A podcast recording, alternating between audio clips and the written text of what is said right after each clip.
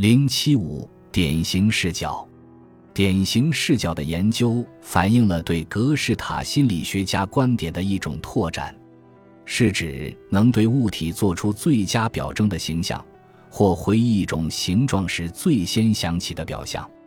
如果请你想象一种普通的物体，如搅拌器，浮现你脑海中的图像便可能是典型视角，而不是俯视的角度。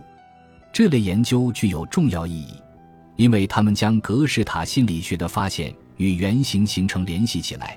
关于后者，本章稍后会详细描述。如果你对搅拌器的典型视角与我们相同，那么你想象的角度大概是正面向左旋转一些角度，而且是在一个略微高一些的观察位置。你不会用以下方式去看：从正上方或从背面看。当它的一部分被一个大的饼干罐挡住时去看，或者把自己想象为一只小蚂蚁在按钮上边爬行边观察。然而，这样的观看方法又都是可能的。典型视角可能是对同一范畴中相似的成员的经验产物，尽管有人认为它们表征了理想的形状，而这正是人类集体无意识的一部分。虽然这些观点很是有趣。但是他们毕竟尚未进入经验科学的领域。一些年来，我们让不同国家的人画一只杯子和碟子，图四点四展示了一些作品。诚然，艺术才能与个性癖好造成了图画间的差异，但这个小实验值得注意之处在于，大多数人，从加利福尼亚的帕洛阿尔托、爱荷华州的沃特卢、芝加哥、伦敦。到伊斯坦布尔的参与者画的杯碟几乎相同。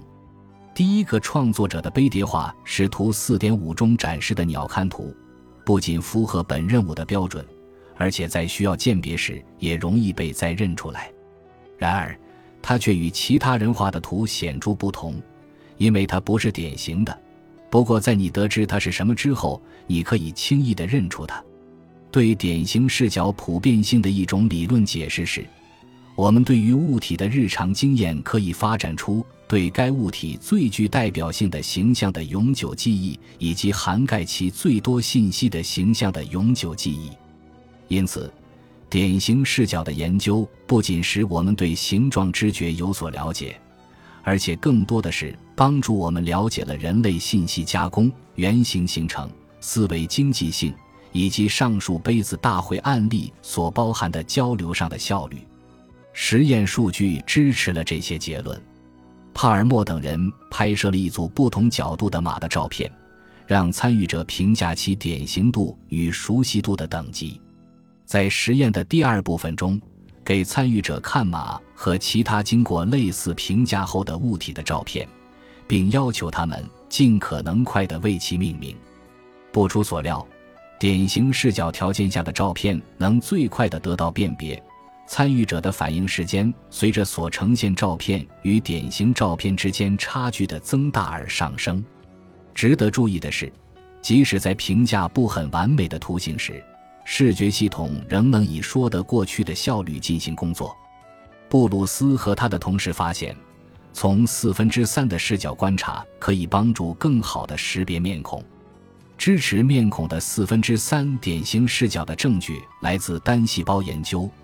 这些研究考察了专门进行面孔识别的细胞。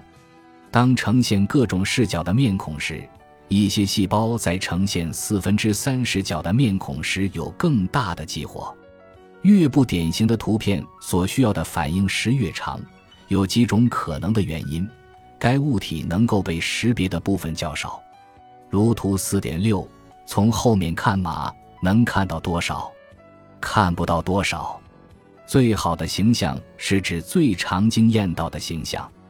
我们更多的从某个方向，而不是其他的方向去看搅拌器、椅子、车子、电话和马，就会更熟悉这一视角的形象。典型视角是对于物体的理想或者最好的形象，对世界无穷的印象形成了某一类物体的一张心理图片。该图片中这类物体的要素。得到了记忆的表征。当我们请你想象一台搅拌器时，你的印象可能是一个普通的，而非奇形怪状的模型。同样的原则也适用于回忆狗、马、跑车和鸟。